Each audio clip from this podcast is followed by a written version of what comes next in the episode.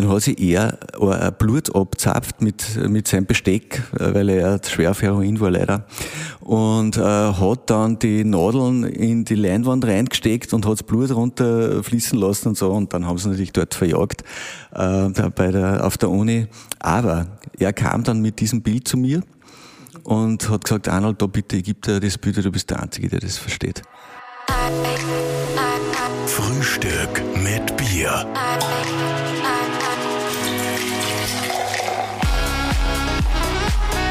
Herzlich willkommen zu einer neuen Ausgabe von Frühstück mit Bier. Heute aus Wels, ich würde sagen den Hollywood Hills von Wels. Es ist ein richtig wunderschönes Haus, in dem wir sind. Aber bevor wir loslegen, müssen wir uns mal entschuldigen dafür, dass wir die letzten drei Wochen äh, nicht für euch da waren. Ich war auf Urlaub. Ja, genau, Karl war auf Urlaub. Wir haben uns ein bisschen eine Auszeit gegönnt. Und wir dürfen an dieser Stelle für diese Entschuldigung auch gleich noch was ins Boot werfen. Stimmt's doch für uns ab für den Ö3 Podcast Award. Wir freuen uns, wenn ihr uns da nominiert schreibt irgendwas Lustiges hin, verlinkt uns auf Instagram, wenn ihr es äh, abgestimmt habt. Wir freuen uns, dass wir da vielleicht unter die Top 20 kommen. Und jetzt zu unserem heutigen Gast.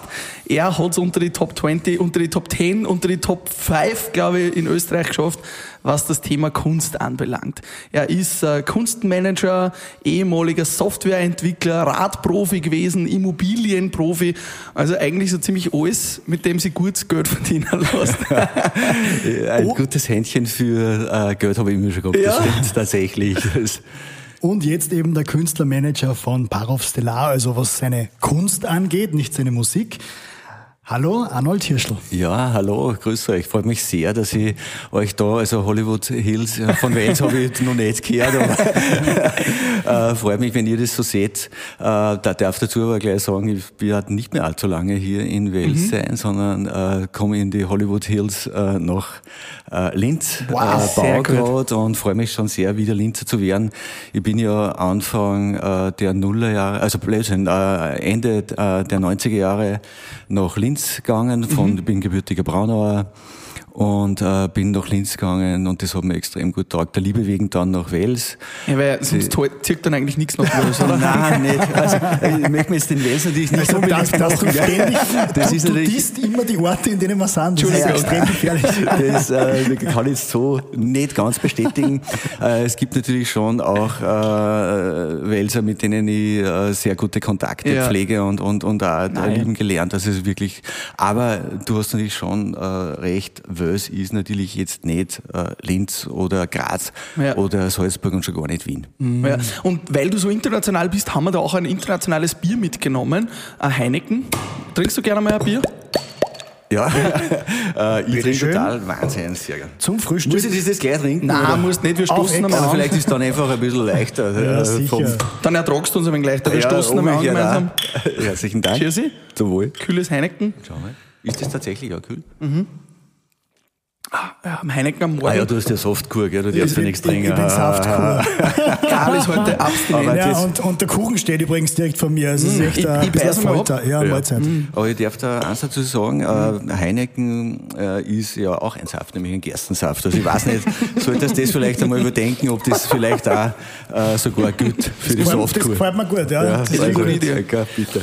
Also die Frage ist, fangen wir an mit der Kunst oder mit den Immobilien? Äh, wir sind ja, äh, ja, wenn wir chronologisch anfangen, äh, müsste man sogar noch ein bisschen weiter zurückgehen, nämlich äh, sogar, Software. Richtung Software. Ja. Du hast zehn Jahre lang in Deutschland gearbeitet als Softwareentwickler. Ja. Ähm, ich verstehe es, dass man das irgendwann nicht mehr machen will, aber du warst offensichtlich ziemlich erfolgreich in dem Bereich. Was hast du da genau gemacht? Also es war so, wir, ich habe die äh, Ausbildung in der HTL Braunau äh, genossen. Äh, Beste HTL sagt man eigentlich in Österreich, Also ich oder? muss sagen, das war echt der Hammer. Also das erste Mal eine Schule. Äh, wirklich jetzt? Ja, nein, ist ja, kein doch, Spaß, sagt doch, man wirklich. Doch, ja, ja. HTL Braunau hat einen der besten Hat einen super Ruf. in ganz das, Österreich. Genau, und das sind einfach auch Frühstarter gewesen in den 70er Jahren. Äh, damals gab es noch nicht so viele HTLs. Mhm. Das war auch in den Startlöchern und äh, Nachrichtentechnik und Elektronik äh, im Speziellen auch nicht. Also ich kann mich nur erinnern, wie wir den ersten Computer abgebaut haben und äh, da kann man dann, glaube ich, schon auf mein Alter schließen. und zwar war das bei Siemens in Wien und der war bitte in Röhrentechnologie aufgebaut. Und der war nur so groß wie ein ganzes Haus wahrscheinlich, So oder? ungefähr war das, genau. Man hat damals nur eine Klimaanlage gebaut, kann, äh, braucht, um den äh, Rechner zu äh, entsprechend auf Temperatur oder, oder nicht auf Temperatur zu bekommen. Äh, heute ist ein kleiner Lüfter äh, ausreichend, um, weiß nicht, Gigabyte, Terabyte zu kühlen. Und äh, damals äh, haben wir von 100k, 200k und Lochkartentechnologie gesprochen. Also komplett andere Welt. Kann man sich echt nicht vorstellen. Und du hast da aber quasi das Handwerk des IT-Software-Engineers schon gelernt Ich habe und von der Picke auf gelernt sozusagen. Uns haben es damals noch von der Schule abgeholt. Ich komme ja aus dem Bermuda-Dreieck dort, was äh, Technologie betrifft, also AMAG, äh, dann die Wacker Chemie, Gendorf. Und äh, wir sind echt also äh, am nächsten Tag von der Schule weg in den, Betr äh, in, in, in den Beruf eingestiegen. Wahnsinn, also ich habe dann bei der Wacker Chemie in Burghausen fast zehn Jahre gearbeitet als Softwareentwickler Mhm. und war eine total schöne Zeit. Angefangen habe ich äh, bei einer Fremdfirma, die mich sozusagen an die Wacker Chemie prostituiert hat. Mhm. Und wie ich dann das erste Mal gesehen habe, und da sind wir jetzt wieder beim Geld, äh, ich habe damals verdient, ich kann man ja, glaube ich, sagen, zweieinhalbtausend D-Mark. Ich weiß nicht, wer sich nur an, von euren Hörern an äh, andere Währungen wie äh, Euro oder äh, Bitcoin oder Ethereum äh, erinnern kann. Es gab auch einmal tatsächlich eine harte Währung und die hieß äh, D-Mark. Das war damals ja ein super Verdienst, ich an. Das war halt echt ein guter Verdienst. Also mein Vater war äh, Schuldirektor, ich habe mit Einstand sofort genauso viel verdient wie er. Und äh, die 2.500 D-Mark äh, habe ich die ersten Monate verdient und also über ein Fremdbüro sozusagen hat das damals geheißen, heute Leiharbeiter. Und dann ähm, habe ich das erste Mal gesehen, was mein äh, Verleiher für mich kassiert, nämlich 7.500 D-Mark und habe mir gedacht, okay, das kann ich selber auch. habe bei ihm aufgehört und habe dann direkt bei der Wacker Chemie angeheuert als mein eigener äh, selbstständiger Softwareentwickler und dann ist er bei mir 7.500 D-Mark Wahnsinn. Das heißt, du hast einfach immer schon gut verdient, einfach aufgrund auch einer guten Ausbildung, hast gut verdient und hast das Geld dann irgendwann auch in Immobilien angelegt. Oder wie ist da das dann zustande gekommen, dass du in Richtung Immobilien gerutscht bist? Also in Immobilien äh, habe ich damals noch nicht angelegt, das war noch viel zu weit entfernt. Also ich war damals erst 19, 20 äh, äh, beim Berufsstart. Aber was ich gehabt habe, war, ich habe immer den Hang damals schon gehabt, auch zur Kunst. Und habe damals schon in jungen Jahren die ersten Bilder gekauft. Also zwar damals nur Drucker, muss ich sagen, aber damals war auch die, die Initialzündung zur Kunst.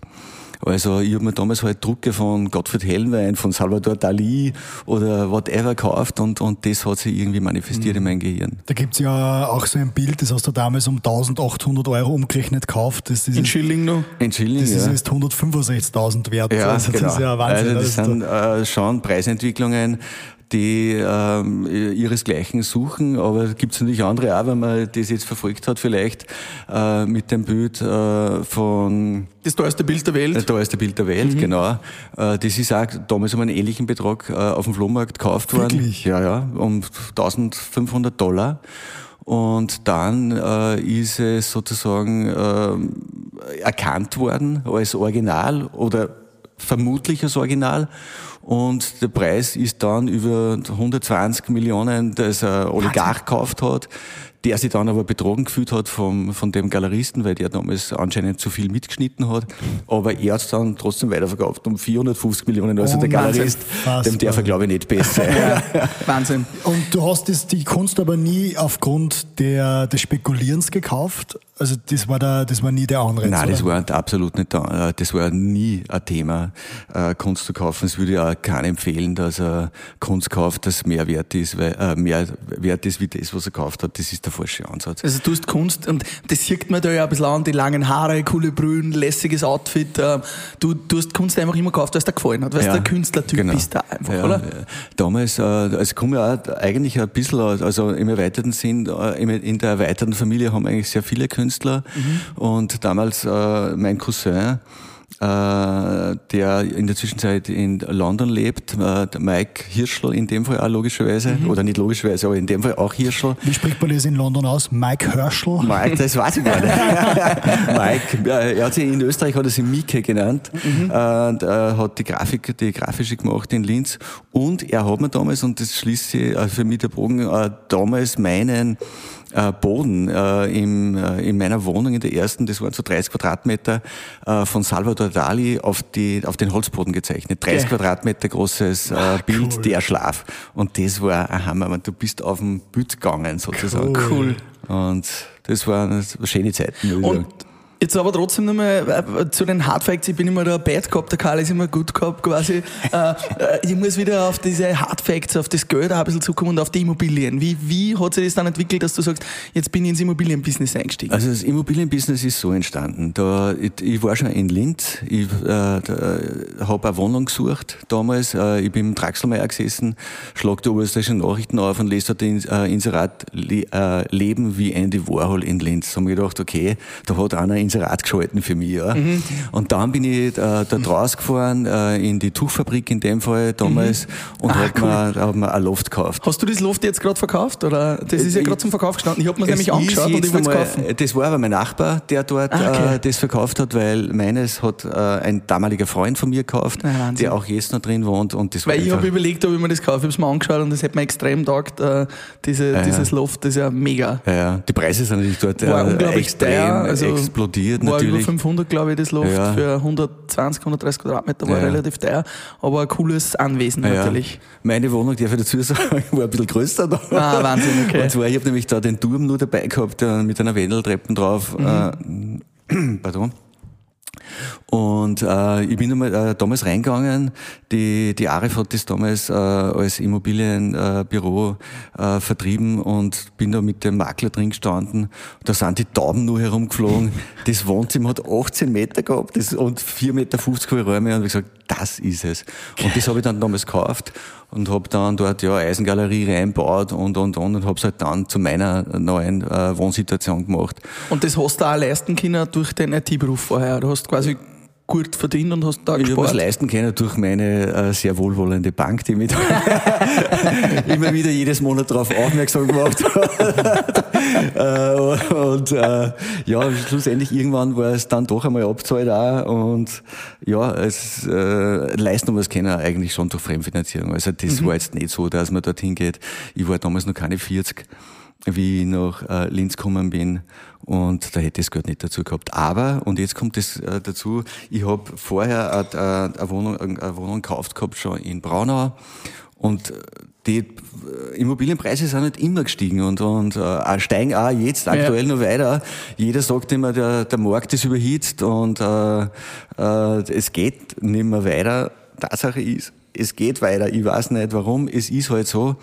Und, ähm, du glaubst, es wird noch weitergehen? Ich glaube schon. Also ich glaube schon, weil äh, warum geht's weiter? Also zumindest in, in Mitteleuropa, in Europa, weil die Wohnungen, Häuser, Grundstücke, also die Immobilien äh, sehr gut äh, mit Eigenkapital ausgestattet sind. Das heißt, sollte jetzt der Markt dran, weil's, äh, weil, der, weil die Zinsen ein wenig steigen, mhm. ja, und das wird kommen. Es wird kommen. Jetzt haben wir äh, Minuszinsen, ja. ja. Äh, das heißt, es wird kommen dann, was wird sein? Ja, derjenige, der Immobilie hat, zahlt halt um fünf Jahre, um zehn Jahre länger zurück. Mhm. Aber er wird nicht sein Haus, seine Immobilie verlassen deswegen. Ja. Mhm. Mhm. Und äh, vielleicht zur Immobilien noch dazu, also wie, komme ich da, wie bin ich dazugekommen zum Immobilienmarkt?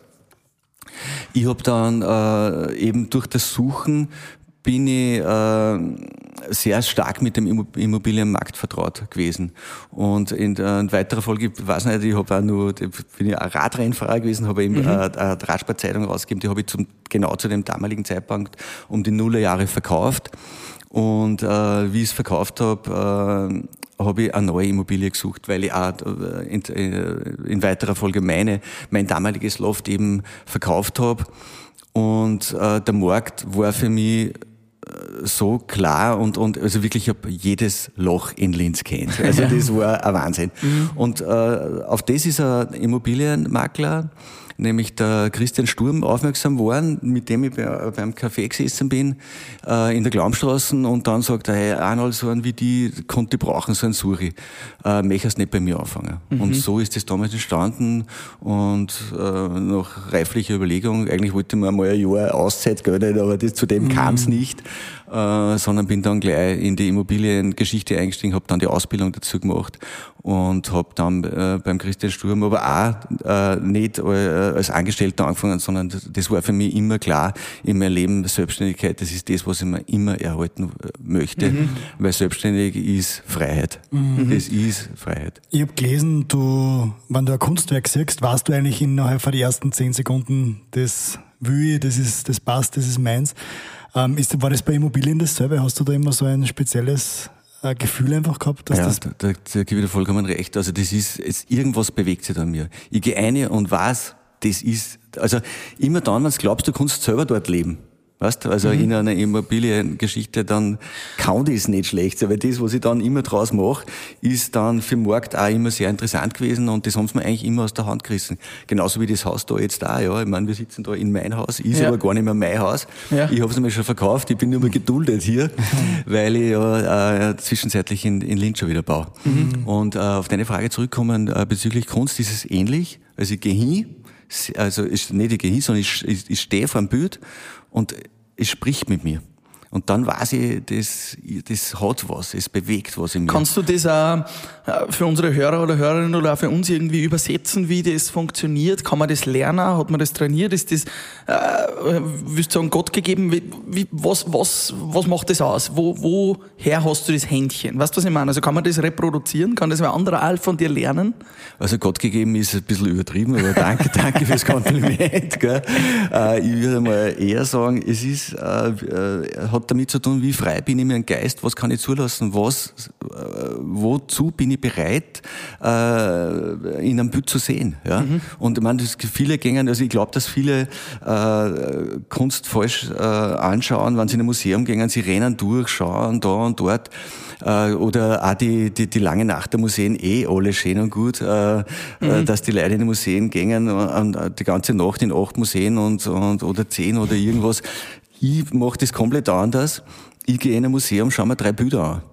und äh, lass die auf mich wirken, sprich mit denen und geh wieder. Und der, dann nehme ich das mit heim. Aber ich kann mir nicht 30 Bilder anschauen, das geht doch nicht. Also das, also das ist, zu ist viel. für dich ein ganzes Buch oder eine ganze Erlebniswelt, die so ein Bild für dich eröffnet. Ja, mit äh, hundertprozentiger Sicherheit. Und man sagt ja auch immer wieder mehr. Also immer wieder, nicht mehr, immer wieder was Neues in einem Bild. Ich meine, wir sitzen da jetzt da bei mir im, im Wohnzimmer äh, zwischen den Bildern von Baros Stellar und äh, je nachdem, was für eine Gefühlssituation dass ich bin, sprechen die Bilder zu mir mhm. in einer anderen Sprache. Einmal so, einmal so. Ja. Also beeinflussen, würdest, würdest du sagen, beeinflussen nicht die Bilder, die du in deinem Wohnraum hängen hast? Äh ja, voll Fälle. Ja, unbedingt. Also das glaube ich schon.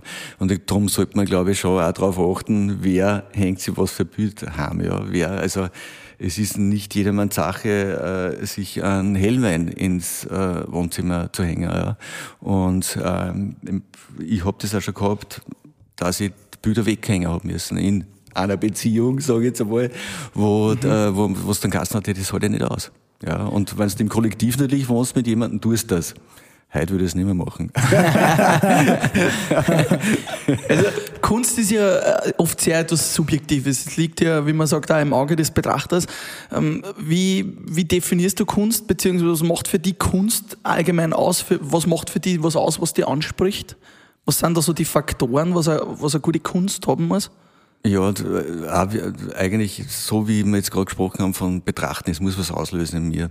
Also immer dann, wenn es was auslöst, dann ist es für mich gute Kunst. Und dann ein weiterer Folge, das weiß man jetzt bei der jungen Kunst nicht, dass es bleibt. Ja, mhm. Ich meine, wenn ich heute ein Bild von Egon Schiele, äh, Klimt, äh, Francis Bacon äh, oder Lucien Freud anschaue, ich meine, das bleibt, ja, das mhm. gibt seit 50, 60 oder äh, bei Schiele 100 Jahren.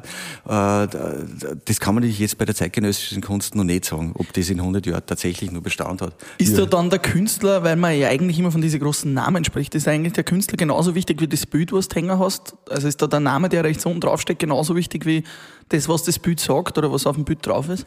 Ja, äh, insofern, weil wenn ein Künstler ein Gesicht ist, mhm. wenn ich das so sagen darf, dann ist meistens die Kunst auch ent entsprechend. Ja, ich mhm. meine, es, der Künstler gehört natürlich äh, zwangsläufig immer dazu und die Bilder, die er malt, ich meine, je authentischer wieder der Künstler ist, desto mhm. mehr kriegt es auf die Leinwand, desto mehr kann es auch zu mir sprechen. Mhm. Weil immer damals sich verstößt, das ist ja bitte bei Freunden auch so, oder mhm. was du wohin gehst, diese oberflächlichen Gespräche und was du denkst, ah, bitte, mhm. stimme bitte nicht mehr Zeit, ja. Mhm. Und das ist in der Kunst das Gleiche. Also ich, wenn ich ein, Bild Dahänger haben möchte, äh, Dahänger habe, dann möchte ich auch, dass das was aussagt für mich. Also würdest du jetzt, wenn jetzt wer Künstler gerade wird oder anfängt, würdest du sagen, das Wichtigste ist eigentlich, dass der authentisch ist und seine Gefühle irgendwie auf die Leinwand projizieren kann? Ja, also äh, zumindest, dass er sich nicht äh, ablenken lässt von irgendwas. Also er sein Ding macht, wie es so schön heißt, ja, wie der äh, Udo Lindenberg singt, ja, ich mache mein Ding. Und ich glaube, das passt ganz gut auch zu einem Künstler. Er muss ein Künstler muss malen, ja. Mhm. Also ein, ein, bildender, ein bildender Künstler. Ja, gibt ja äh, Musik und, und Bildhauerei und, und Filmregisseur äh, mhm. und so weiter auch. Immer der kann dann, nicht anders. Du kannst nicht anders. Er muss in der Früh, wenn ich mit Markus telefoniere, der steht in der Früh auf und der muss. Und genau das ist der richtige Weg. Mhm. Ich muss das machen, es muss aus mir raus, mhm. weil sonst explodiere oder implodiere, je nachdem, mhm. wie ich sage, oder ich springe wo runter, ja, das haben wir auch schon alles gehabt. Oder ich schneide mir das Ohrwaschel an, wie der Van Gogh. äh, das, das ist ein Trieb. Und diesen Trieb musst du als Sammler erkennen, hat der Künstler den Trieb, trägt er den in sich oder ist er nur ein Kopist von Dingen, die er schon woanders gesehen hat? Ja, das, das, heißt, das heißt, wenn man das jetzt nicht ausleben kann, das, ist das ein bisschen eine Persönlichkeitsstörung? Also würde man es so nennen, sozusagen, wenn man jetzt äh, auf das schaut, dass ja, man so Genie-Wahnsinn? So. Ja, das kann ich auf alle Fälle unter, unterschreiben, also jederzeit. Weil, also ich früher immer, und, und da, da bin ich falsch gelegen mit meiner Meinung, äh, wenn jetzt zum Beispiel, so, ich habe es immer Hausfrauenmalerei genannt, mhm. gell? also wenn jetzt eine mit 40, was der, der, der, der, der, der Mann ist, vielleicht der erfolgreiche Geschäftsmann, ist daheim, ist Fahrt und irgendwann denkt denkt über den Sinn des Lebens nach und dann fängt zum Töpfern und zum Malen an. Und dann sage ich immer, ja, das ist Hausfrau oder Therapiemalerin, äh, mhm. ja. Tatsache ist aber, dass die guten Maler auch Therapiemaler sind. Mhm. Ja. Und somit sage ich eigentlich, dass die Frauen, die mit 40 anfangen, bitte tat's das, malt's einfach, ja. Äh, ich finde das eigentlich gut. Das muss jetzt nicht in einem Museum hängen, das wird's auch nicht, ja. Aber es ist authentisch und hilft dir, ja.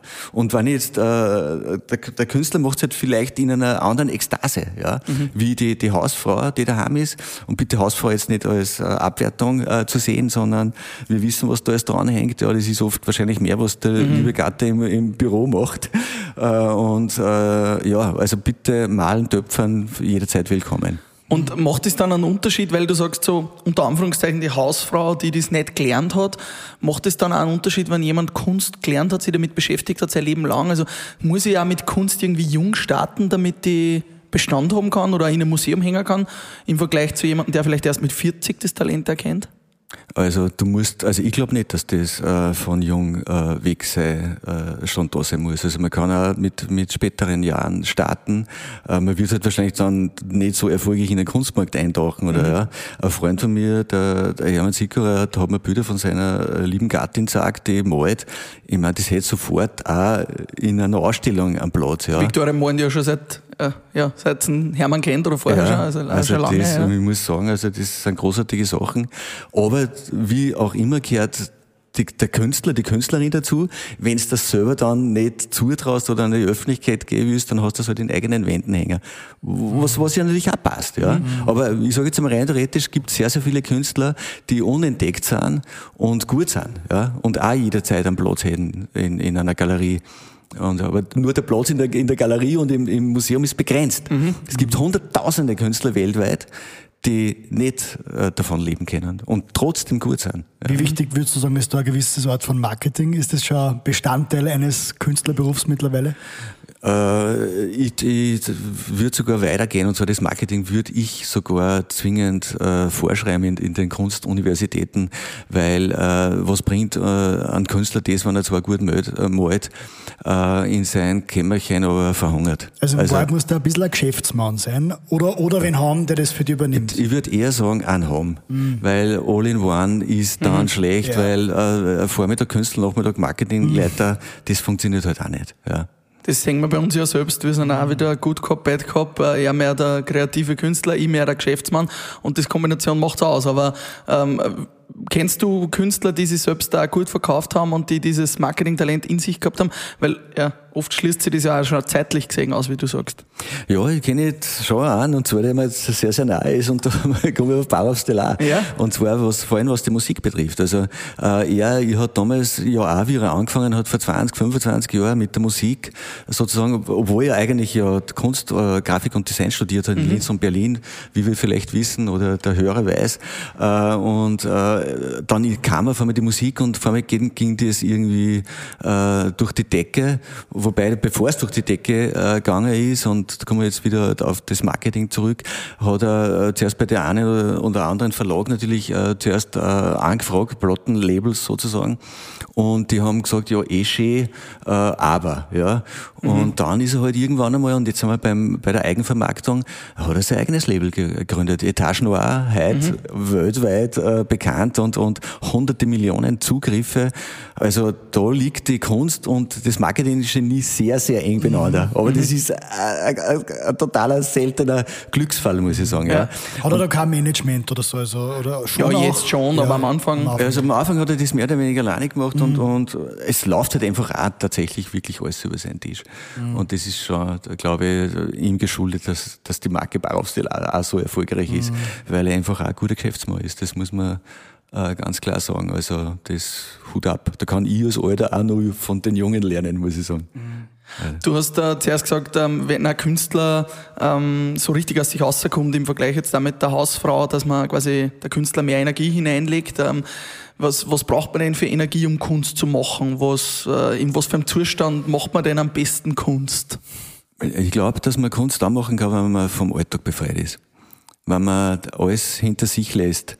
Und dann, glaube ich, hast du gedankenfrei für die Kunst. Mir passiert das zum Beispiel beim Radfahren. Wenn ich, wenn ich fünf, also im Sport, wenn ich jetzt fünf, sieben Kilometer wegfahre, ist alles weg. Die ganzen äh, Problemchen, die man so glaubt zu haben, ja, die vielleicht eh gar keine sind, du fährst weg und du bist in einem anderen Zustand. Und in der Kunst ist es vielleicht genauso. Du musst frei sein und nicht an irgendwas denken, was dich belastet, weil dann wird es schwierig. Ja.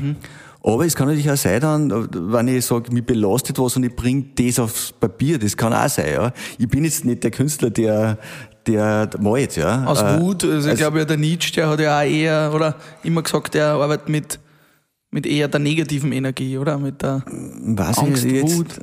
weiß jetzt nicht, ob ich das so sehen darf. Ich meine, äh, Nietzsche, einer der letzten ernstzunehmenden österreichischen Künstler, der, der den Wiener Aktionismus äh, mit Otto Mühl und, und äh, äh, mit ähm, mit, jetzt fällt mir gerade nicht ein, aus- aus Graz, der Günter Brust, Entschuldigung, äh, äh, entwickelt hat.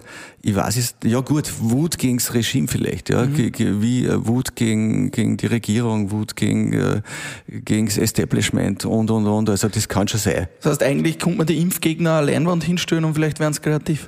Jetzt, Ja, die jetzt auf die Straße Ja, gehen. da hätte, hätte ich sogar ein Bild dazu, witzigerweise. Und zwar, ja, da, vielleicht ein guter Ansatz.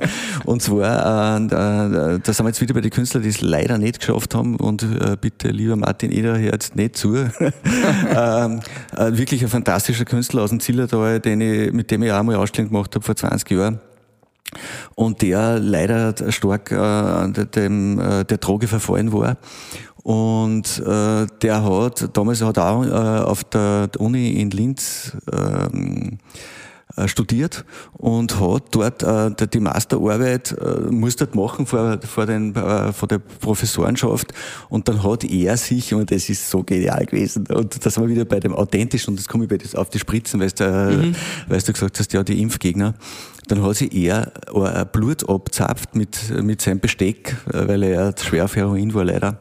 Und äh, hat dann die Nadeln in die Leinwand reingesteckt und hat das Blut runterfließen lassen und so. Und dann haben sie natürlich dort verjagt äh, bei der, auf der Uni. Aber er kam dann mit diesem Bild zu mir und hat gesagt, Arnold, da bitte, ich gebe dir das Bild, du bist der Einzige, der das versteht. Und das habe ich da jetzt bei mir da. Ich habe es einmal der AIDS-Hilfe, hätte es einmal mhm. angeboten, dass man sie hängt, aber vielleicht äh, sollte man das den Impf, äh, den Impfgegner vor, die, äh, vor das Fenster halten oder was auch immer. Ja. Wahnsinn.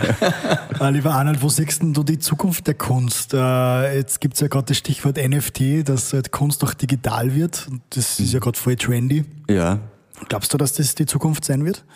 Äh, die Zukunft nicht, aber mit, mitunter die Zukunft, sage ich jetzt einmal. Ich habe das gerade äh, einen, einen Artikel liegen, weil mit Alfred Weidinger, der Chef von Francisco Carolino, und wir haben gerade eine Geschichte im Oberösterreicher über äh, digitale Kunst laufen.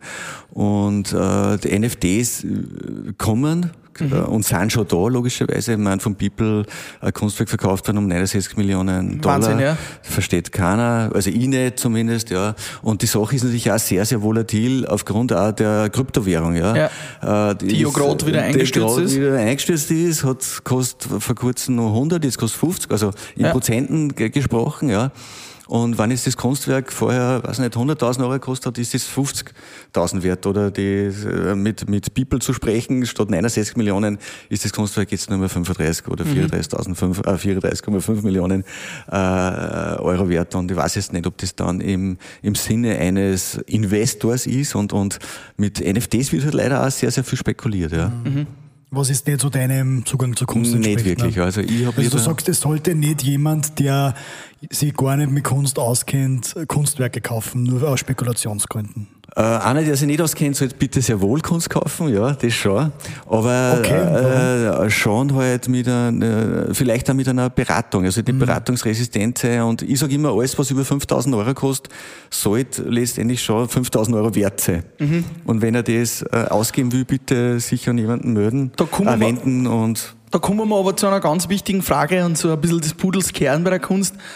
Äh, wie macht man denn einen Preis für ein Kunstwerk? Was ist denn ein Kunstwerk wert? Wer sagt denn, was ein Kunstwerk wert ist? Und äh, weil du sagst 69 Millionen, ähm, das kann es heute wert sein, morgen kann es nur die Hälfte wert sein, für mich kann es aber vielleicht nur drei Euro wert sein. Wer ist denn der Kunstmarkt oder wie legitimiert man denn solche Preise? Wie der, funktioniert das? Der Kunstmarkt bist genau du oder deine Hörer, nämlich mhm. der, der es kauft derjenige, der 69 Millionen Euro zahlt, der gibt einen Preis vor, ganz einfach. Wenn du aber jetzt natürlich mit einem äh, Künstler, wie zum Beispiel mit einem Parov Stellar, den ich vertreten darf, äh, in den Markt geht, muss man einen, Kunst, einen, einen Kunstpreis erst einmal ansetzen, wo man mhm. sagt, wo liegt der Preis eines... Aber da, da habe ich mir jetzt im, im Vorfeld auch viel Gedanken gemacht, Entschuldige, dass ich da unterbringe, ja, aber Parov Stellar weltweit so bekannt, Hätte man nicht, ähm, weil ihr jetzt ja in Linz ausgestellt habt, das Ganze im österreichischen Markt verkauft habt, wo er natürlich auch eine Koryphäe ist, aber man sagt ja immer, Prophet wird man nicht im eigenen Land, hätte man nicht Parov Stellar von heute auf morgen mit dem ersten Kunstmarkt gleich nach New York stellen können und einfach das Sechsfache verlangen können? Alleine weil er Parov Stellar ist? Äh, das traue ich mir jetzt nicht sagen. Wäre schön, wenn es so ist, aber ich darf da sagen, es wird passieren. Ja. Es wird noch kommen. Mhm. Äh, es ist so, dass äh, der Markus irgendwo natürlich schon diesen Heimatgedanken in sich trägt. Okay. Den hat er wirklich, mhm. tatsächlich. Mhm. Er ist ein Mühlviertler gestandener mhm. und, und einer mit, mit, mit Handschlagqualität. Und er hat gesagt, lass uns in Linz das beginnen. Und wir sind wirklich sehr, sehr glücklich äh, gewesen, da aufzuschlagen. Das war unsere Initialzündung. Jetzt geht die Reise weiter. Ja. Mhm. Die Preise werden genau dort hingehen, wie du gerade gesagt hast. Äh, Ob es jetzt gleich äh, nächstes Jahr in New York ist, wissen wir noch nicht, aber es wird auf alle Fälle international sein. Wir sind in Verhandlungen mit großen Galerien in der Zwischenzeit, in Deutschland und in Österreich und es wird sich schon in mittlerer Zukunft da was mhm. bewegen. Aber wir wollen nicht die erste, beste Galerie nehmen. Wir wollen die, die Marke Bauhaus Stellar in der Malerei auch so aufbauen, dass das bleibt. Dass, mhm. das, dass, dass auch der Galerist, der diese Marke dann einmal weiterentwickelt, äh, die groß macht, aber mit Beständigkeit und nicht heute einmal zufällig äh, der, der Arbeit um 200.000 Euro verkauft. Mhm. Das wollen wir nicht. Das heißt, auch der Galerist ist wichtig in dem Werkel, dass total, das funktioniert. Total ohne Aber Galerist. was macht der Galerist jetzt für alle, die nicht so im Kunstmarkt drin sind, was macht der Galerist jetzt im Vergleich zum Künstler? Der Künstler macht das Bild und was macht der Galerist? Was, was ist das dein, seine Aufgabe und was ist auch deine Aufgabe als Manager da noch? Also meine, meine, äh, meine Arbeit war die, und, und das habe ich mit Markus äh, sehr, sehr deutlich abgesprochen, ich habe gesagt, ich möchte die sichtbar machen als Maler.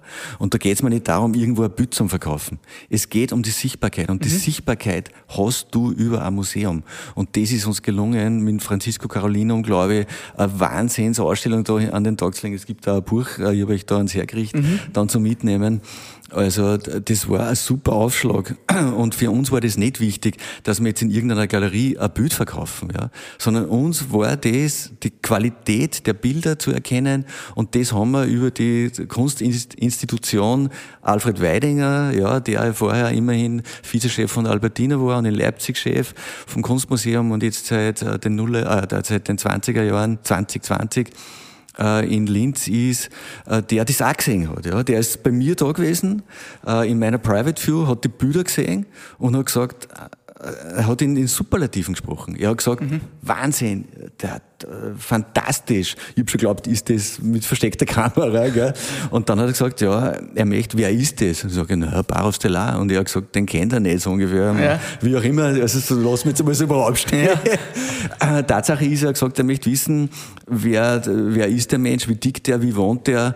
Und, äh, sage ich, ja, da müssen wir ihn halt besuchen. Dann sind wir drei Tage später im Flieger gesessen, haben den Markus besucht und er hat gesagt, wir machen was gemeinsam, wir machen diese Ausstellung mhm. und das muss ich ganz ehrlich sagen, das war meine Aufgabe als Kunstmanager für Baustellar, äh, sozusagen ihn sichtbar zu machen und das haben wir und der mediale Aufschlag, ich weiß nicht, der war ja war eher super. einzigartig, mhm. also wir haben wirklich alles gehabt, was man in Österreich haben kann. Mhm. Und der Galerist ist dann dazu da, das zu verkaufen? Genau, der Galerist wird dann das weiter verkaufen äh, ich habe natürlich auch sehr, sehr gut verkauft, bei mir in der Private View schon. Mhm. Im Vorfeld und, aber wie gesagt, also es geht uns nicht zwingend ums, um, um, um den kommerziellen, also mhm. um den wirtschaftlichen Erfolg, sondern um das, wie wird die Malerei von Markus wahrgenommen. Und das ist uns das Wichtigste. Ist ja und auch, auch eine Markenbildung oder Markenbildung und ein Marketing wieder ein klassisches Ja, das, die, die Markenbildung machst du über dein Bild, nämlich wenn es als Barostellar sichtbar und erkennbar wird. Ja, wenn, mhm. wenn jedes Bild anders ausschaut, dann wird man sich denken, von wenn ist das, ich kenne den nicht und nächstes Mal wieder. Aber ich glaube, dass der Markus da auf einem so einem guten Weg ist, äh, ein, ein eigenes CI sozusagen mhm. in, der, in, der, in, in seinen Bildern zu kreieren, das einzigartig ist. Und, mhm. und also zu mir kommen Leute und, und sagen sofort, also das habe ich schon wo gesehen. Ja. Mhm. Ich höre da den Frühstück mit Bier, Bierwagen. Der Frühstück mit Bier, Bierwagen. Ja, der ja. bringt uns frisches Bier, mir bringt er frischen Saft. Wir stoßen dann an. Wir stoßen an, Saft. Einmal Gerstensaft. Ja. Das ist immer so der Moment, wo wir darüber reden, was ist denn äh, mal für Jugendsünde, für Rauschgeschichte passiert, was ist dem Arnold Hirschl vielleicht in deinem Leben mal Lustiges passiert, was für alle anderen lustig war, für die vielleicht nicht so. Hast du da irgendeine Geschichte, vielleicht auch in Verbindung mit Kunst? Ist da mal irgendwas passiert? Du warst ja auch früher schon recht ein Rebell, die langen Haare hat es immer schon gegeben. Ja, die, die langen Haare schau ich zum Leidwesen meiner Eltern, zum Leidwesen der damaligen Lehrer und ich habe einiges ausgefasst, muss ich sagen. Also das war nicht ganz so einfach in meiner Zeit, aber äh, irgendwas, was ich nicht mehr ma so machen würde, oder ja, was? Ja, ja, genau, genau. Äh, was ich nicht mehr so machen würde, ist äh, mit, äh, mit dem zweiten Gang mit 18 Jahren mit dem Auto von meinem Vater mit 90 durch die Stadt zu fahren. mit 5 HTLer hinten drin sitzen und ohne Führerschein. Also ein Stadtradl, eine Runde. Eine Runde. Und, also warst du schon ein bisschen Grenzen damals. Also eigentlich schon, ja. Wobei ich sagen muss, das war natürlich damals eine ganz andere Zeit. Da war natürlich viel weniger Verkehr, heute ist ja das undenkbar. Aber das war damals schon, da konnte ich vielleicht eine, witzige, eine lustige Geschichte dazu erzählen, was man sich heute, also wenn ich das erzähle, dann glaube ich es selber nicht. Mhm. Und zwar, ich war damals 17, war, äh, weiß nicht, dritte, vierte Klasse HTL und ich war damals äh, schon Radfahrer und, und äh, Radrennfahrer und bin ab und zu, wenn's, äh, wenn ich spät in die Schule äh, gekommen bin, oder habe ich zum Papa gesagt, du kann ich geschwind mit dem äh, Vereinsbus in die Schule fahren und er hat gesagt, ja. und das, natürlich, da, damals gab's L17 noch nicht. und ich bin halt in die Schule gefahren mit dem Auto, habe ich dort hingestellt mit dem Bus neben die Professoren und das war eigentlich geduldet und irgendwie witzig, aber, und jetzt kommt das aber, der Stanek Brady, mein damaliger äh, Klassenvorstand, äh, hat gesagt, wir machen nächste Woche eine Exkursion ins Ibner Moor, ob ich nicht mit dem Auto fahren kann und ein Partie Schüler wie der gehen. So ist selbstverständlich. I'm your driver. Ja, ja. Und dann sagen wir, das ist so arg, dann ist er mit irgendeinem Tschechen-Gerät mit acht äh, Leuten drin und ich und nur irgendwer sind wir da ins Ibner Moor gefahren, ich ohne Führerschein. Wahnsinn. Und das ist heute sowas von, das geht Und der nicht. Lehrer hat dich noch gefragt. Das ist, Ja, das ist und, eine gute Geschichte. Das war echt der Wahnsinn. Also das war damals schon ein bisschen lockerer wie heute. Ja, apropos Rebell, du hast einmal gesagt, der Künstler Hellenwein ist für mich etwas Besonderes, weil er mich in den 70er Jahren, als ich selbst vor allem in der Schule von Lehrern unterdrückt wurde, immer wieder aufgerüttelt hat äh, und mich zur Rebellion angestachelt hat. Ist das bis heute so? Sagst du, Rebellion, ein bisschen gegen den Strom, ist, ist immer nur deins? Ja, würde ich auf alle Fälle sagen. Also der gegen den Strom ist sicher gut, also Impfen ausgenommen. Okay. Aber ich sage jetzt einmal, äh, das hilft schon. Man muss nicht immer alles tun, was der Nachbar auch tut oder was der wer anschafft. Und darum bin ich seit über 40 Jahren selbstständig tätig.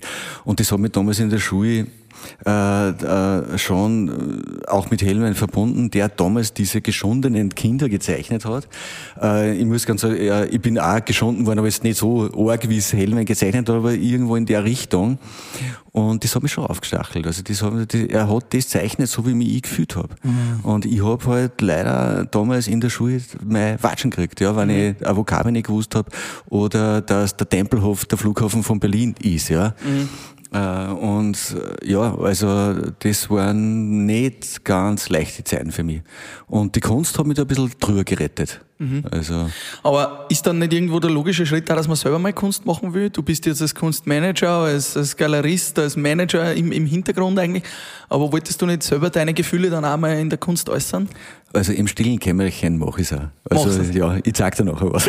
Aber das heißt, ein Hirschl wird man nicht in einer Galerie sehen. Nein, das glaube ich nicht. Nein, das wird das wird's nicht sein. Nein, das ist das sicher nicht. Also außer es entdeckt mir einer. Wir haben am Anfang darüber gesprochen, dass du gerade wieder umziehst. Äh, War das was, was zu deinem Leben auch ein bisschen dazugehört, dass du oft die Umgebung ein bisschen wechseln möchtest und musst oder willst? Ja, also ich, ich, witzigerweise war das immer, also ich bin ein Reisender, um es mit äh, Citata zu sagen, Hermann Hesse. Also ich, ich fühle mich an einem Platz nicht, also wirklich ankommen, immer nur temporär. Also jetzt, dass ich da sieben Jahre da bin, das ist schon relativ lange Zeit für mich. Obwohl ich es vorgehabt habe, da ewig zu bleiben. Meine Frau, meine Ex-Frau war eine andere Meinung.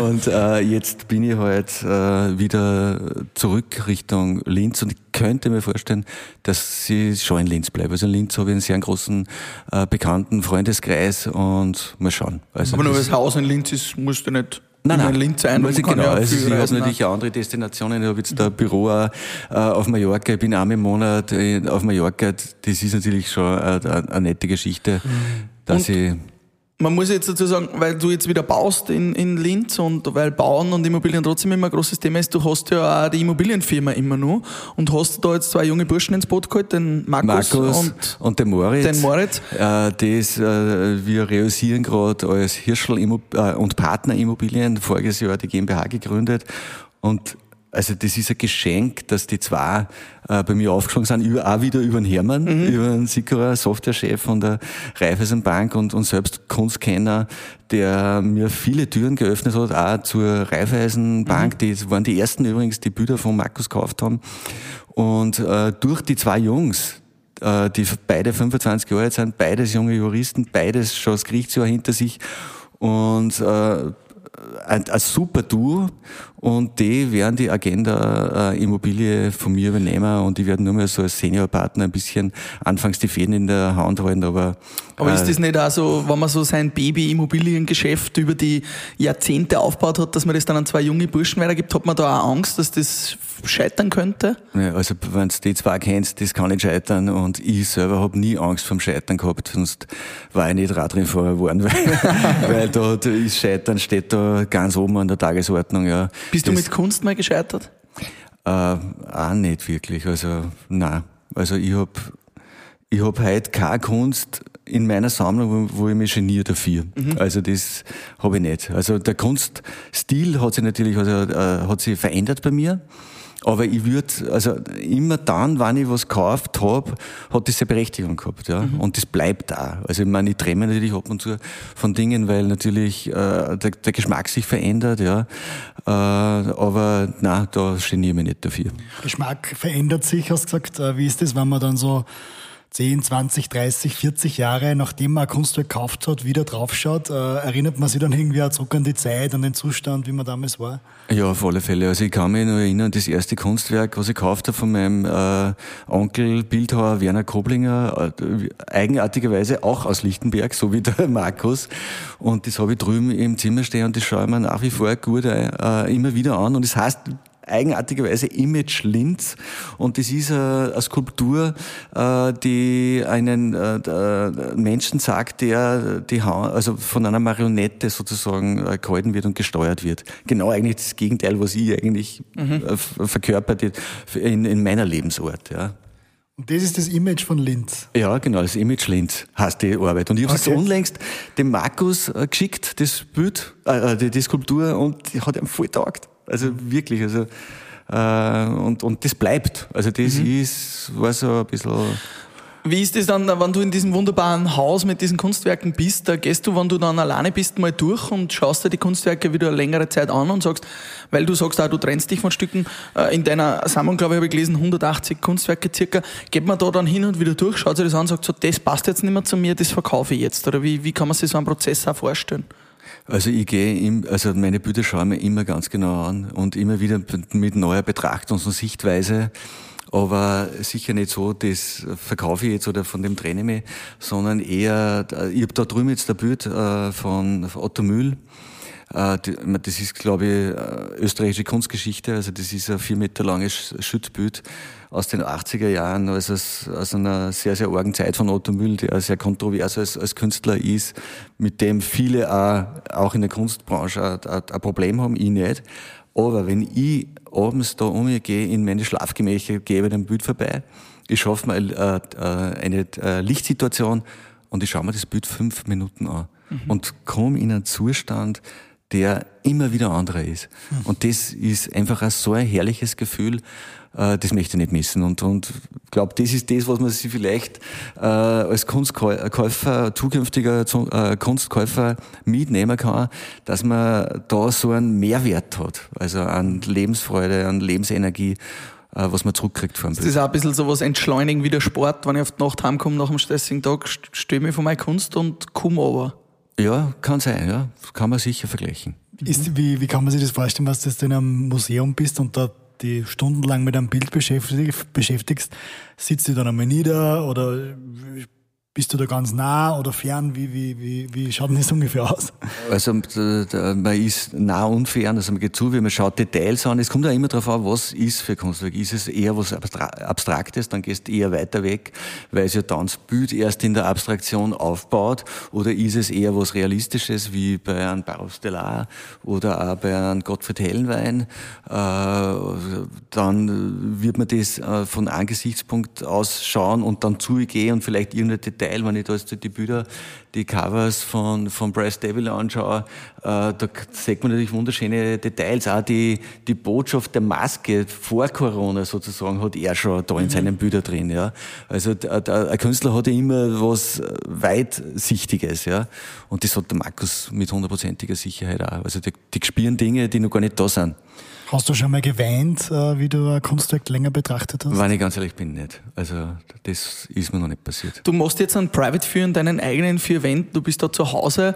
Ähm, war jetzt mit Corona quasi, hat sich ja gut angeboten, aber ist das auch komisch, wenn man ganz viel, vielleicht auch fremde Leute in sein eigenes Haus einladen und die da Kunst betrachten? Fühlt sich das nicht auch komisch an für dich? Nein, es fühlt sich überhaupt nicht komisch an. Äh, ich bin ein sehr offener Mensch, sehr kommunikativ und, und mir taugt es, wenn eine Bewegung ist im Haus. Also meine mhm. Tür ist bitte für jeden offen, bitte kommen, äh, anrufen über eure Homepage oder über einen Podcast melden. Ich freue mich über jeden Besuch und, und, also, und vor allem über Leute, die sich mit Kunst auseinandersetzen. Es ist ja ein ganz anderes Klientel. Ja. Mhm. Warum gibt es zum Beispiel im, im, im rechten Gedankengut keinen Künstler?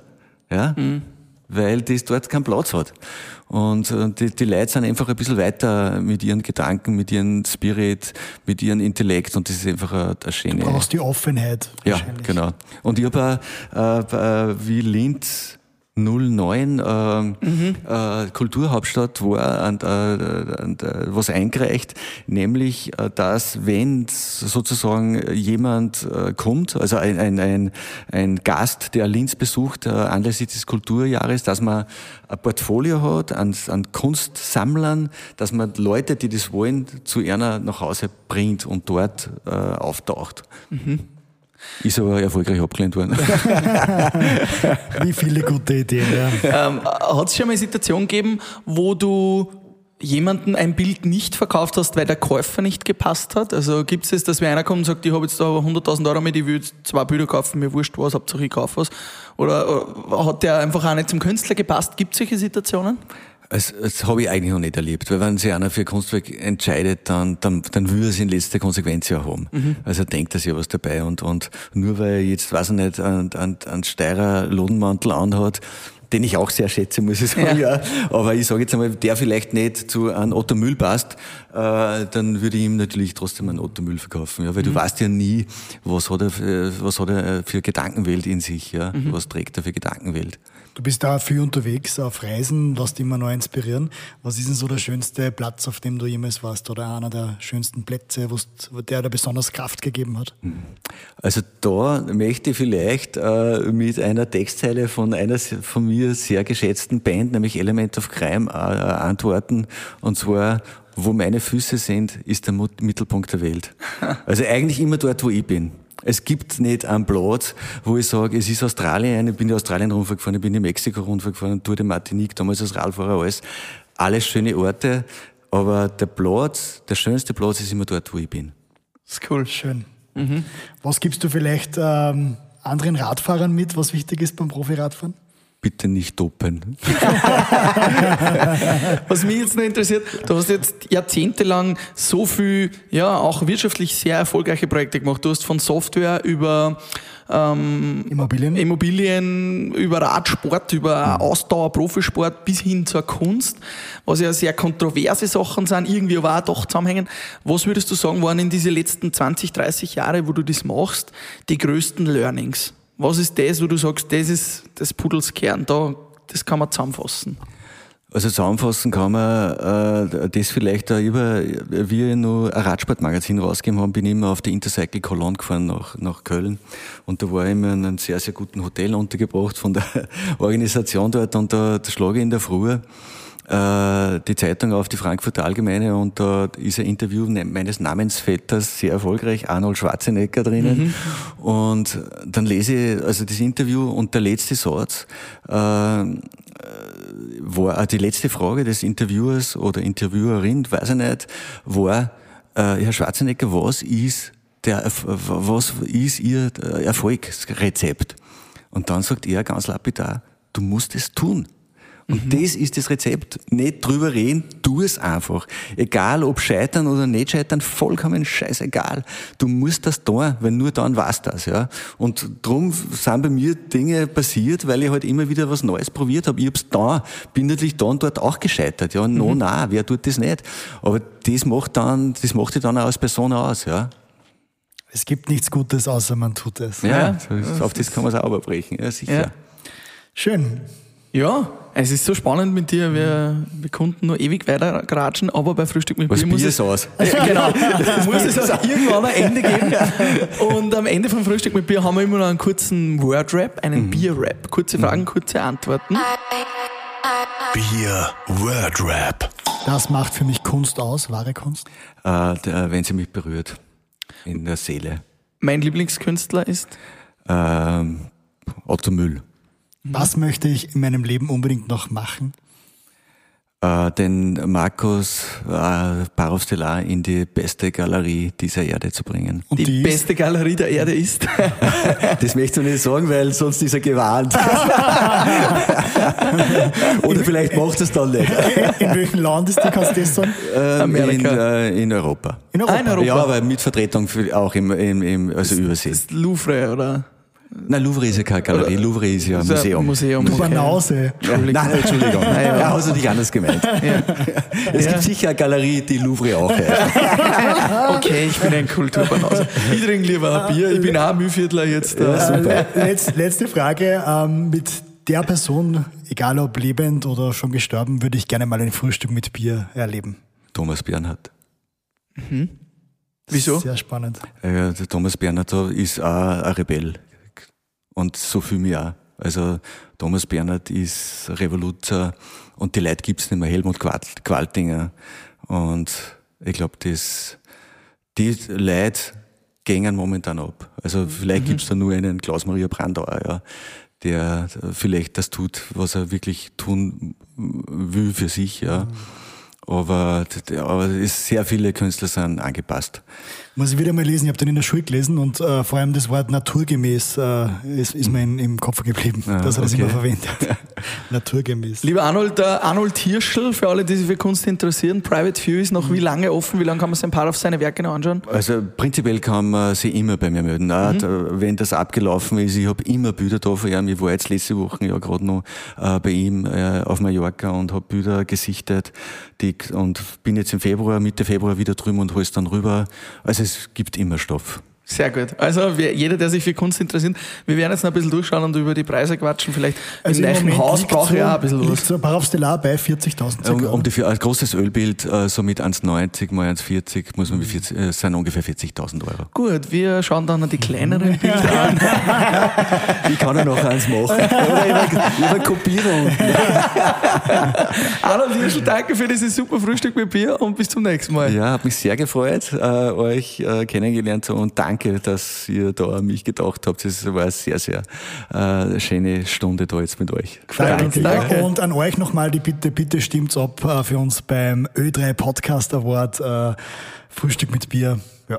Wo muss man sich da melden? Auf äh, ö3.award.com.at irgendwo. Okay. Also wenn man Ö3 Podcast Award eingibt, findet man Alles klar.